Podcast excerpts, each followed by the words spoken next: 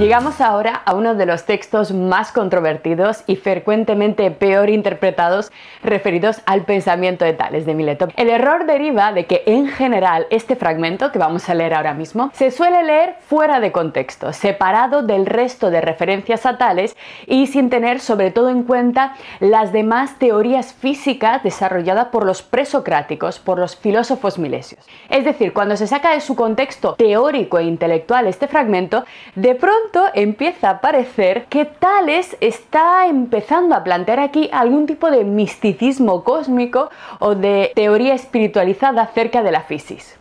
Sin embargo, tal y como hemos visto en las pocas clases que ya hemos desarrollado en nuestro curso, esta idea iría completamente en contra de esta desacralización que habría iniciado la filosofía presocrática y sobre todo de ese principio de homogeneidad entre la causa y el efecto que decíamos que tenía que defender la filosofía de Tales. Pero vamos a ir directamente al texto porque enseguida vais a entender a qué me refiero y por qué habitualmente este fragmento ha sido interpretado de forma, digamos, bastante ambigua. El fragmento pertenece o ha sido recogido por Aristóteles en Acerca del alma, en su tratado titulado Acerca del alma, en el cual Aristóteles, a pesar de este título que enseguida también vamos a analizar, lo que hace es un análisis de la vida, de los procesos naturales y también del funcionamiento interno de la naturaleza y hablando de estas cosas, recoge esta afirmación acerca de la filosofía de Tales.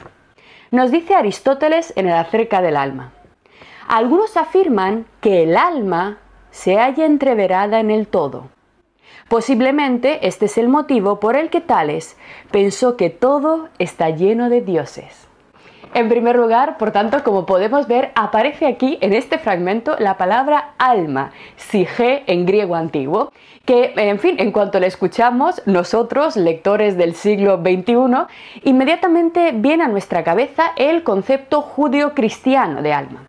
Es decir, al leer este tipo de términos apelamos automáticamente a nuestro propio marco cultural contemporáneo en el que el alma normalmente suele ser entendida algo así como una especie de eh, sustancia inmaterial, no es corpórea, una sustancia espiritual que de alguna forma habita en el interior de cada individuo humano, no sabemos exactamente dónde, pero habita en cada ser humano, constituyendo su identidad, su unicidad y además esta alma, dentro del contexto judeocristiano, tendría la capacidad distintiva de poder sobrevivir al cuerpo tras la muerte. Es decir, el alma es aquello que queda del hombre tras la descomposición de su parte física y carnal, y además, esta alma, dentro de la mentalidad judeo-cristiana, pasaría tras la muerte a algún tipo de plano o estado trascendente, sobrenatural, distinto dependiendo de cada una de las religiones.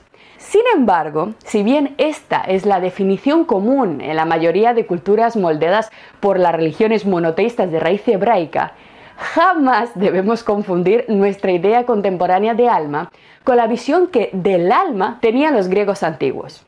Por ello, de nuevo, os repito, en filosofía no solo debemos conocer muy bien el significado de cada concepto, de cada término que estamos manejando en cada teoría, sino también hemos de tener claro que los significados de los términos han ido cambiando con el tiempo y por tanto, cuando estemos estudiando un autor determinado, un texto determinado, tenemos que molestarnos en buscar el significado correspondiente cronológicamente a la época en la que nosotros eh, estamos estudiando el texto, a la época a la que pertenecen nuestros fragmentos. Y para que lo entendáis mejor, tampoco, a pesar de que se use el mismo término, tiene la misma definición la palabra elemento, átomo, espacio o tiempo. A lo largo de los siglos que componen la historia del pensamiento occidental, todos estos términos han mantenido su nombre, digamos, pero han alterado sensiblemente, radicalmente en algunos de los casos, su definición. Por tanto, estamos ante una dificultad añadida de la filosofía, que es esta mm, transformación dinámica constante de sus conceptos, que si pasamos por alto, acabaremos haciendo el ridículo, aunque cada día, en fin, es más común encontrar obras de divulgación filosófica que caen en estos errores tan graves, tan simples, pero tan importantes. Hay que estar por tanto atentos porque estas pequeñas cosas nos indican además la calidad de lo que estamos leyendo. Si nuestro texto, nuestra historia de la filosofía distingue claramente la evolución cronológica de los conceptos, estaremos a salvo, si no, hay que tener cierto cuidado. Bien, pues una vez dicho esto, hemos de aclarar que para los pensadores helenos, para los pensadores griegos, y no solamente para los filósofos, sino ya desde los poemas homéricos, el alma, la sige, era entendida simplemente, atentos, como el aliento, como el hálito vital de un ser vivo. Literalmente, con este término los griegos se referían al aire que al inspirar llena nuestros pulmones y al expirar vuelve a salir produciendo este movimiento constante de expansión y contracción de la caja torácica. Es decir, según los griegos, cuando algo está vivo, inspira y expira llenando su pecho de aire y sobre todo de movimiento. Es decir, sencillamente lo que está vivo, según los griegos, se mueve constantemente y el rasgo distintivo de la vida es por tanto este movimiento. Lo vais a ver muy claro con el latín. Fijaros, el latín mantiene esta conexión con el movimiento y la palabra en latín que se refiere al alma es ánima y por ello solemos decir que los seres animados son los seres que están dotados de movimiento. Lo animado es lo que se mueve. Nosotros cuando usamos la expresión dibujos animados, no queremos decir que esos dibujos están dotados de una especie de sustancia inmortal espiritual que sobrevivirá tras la muerte, ¿no? sino que con la palabra animado, en esta expresión de dibujos animados, queda claro que simplemente estamos haciendo referencia a dibujos que son puestos en y que se distinguen de los dibujos normales, no animados por esta, eh, por esta animación, valga la redundancia de la palabra. En este sentido es muy importante que nos quede claro que el alma griega es solo el principio de movimiento de los cuerpos, sean cuales sean. Cuando las cosas están vivas se mueven, tienen alma y cuando se mueren ya no respiran y pierden ese aire que da movimiento a su caja torácica. No hay por tanto en esta descripción ninguna idea de inmortalidad, trascendencia o individualidad personal, es simplemente movimiento.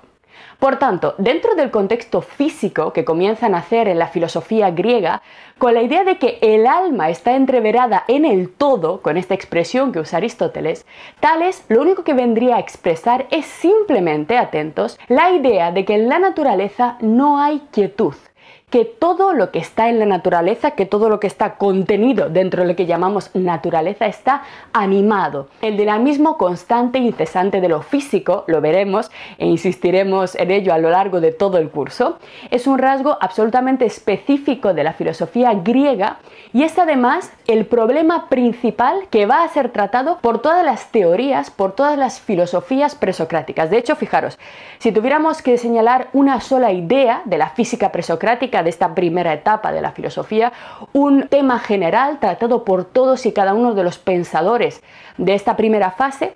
Este tema sería el problema del movimiento, del cambio. ¿Qué es el cambio? Esto es lo que irrita, lo que estimula la curiosidad de los filósofos presocráticos. ¿Por qué crecen las plantas? ¿Por qué se suceden las estaciones? ¿Por qué todo nace y muere en ciclos incesantes en un tiempo que no parece tener jamás fin? ¿Por qué nada dura para siempre? ¿Por qué se agrietan las estatuas, envejece nuestra piel, se olvidan los recuerdos? ¿Qué es este movimiento que anima el cosmos de forma incansable e inmisericordia? El gran problema de la física milesia es el movimiento.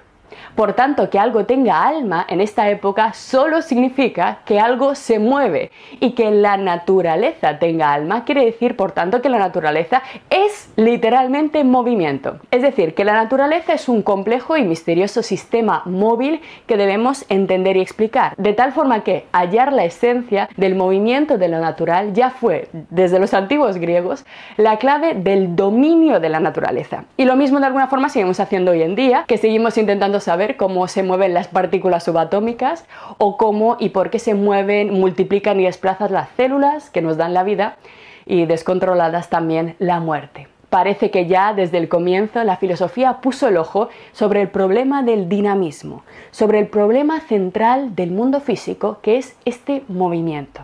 Hemos de recordar esto porque a medida que pase el curso será más y más importante el problema del movimiento hasta que lleguemos al grandísimo y decisivo enfrentamiento entre la filosofía de Heráclito y la filosofía de Parménides que cierra la etapa presocrática para dar lugar a otra nueva etapa que es la etapa del pensamiento filosófico clásico.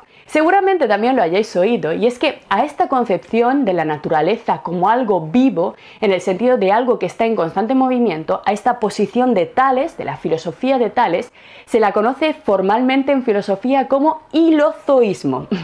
Este concepto, un poco raro, esta palabra extraña, procede de dos palabras griegas que enseguida vais a entender. Del término griego hile, que significa literalmente materia, es decir, materia física, de lo que están hechos los objetos físicos, la hile es la materia, y por el otro lado tenemos el término zon, zon, que significa literalmente animal.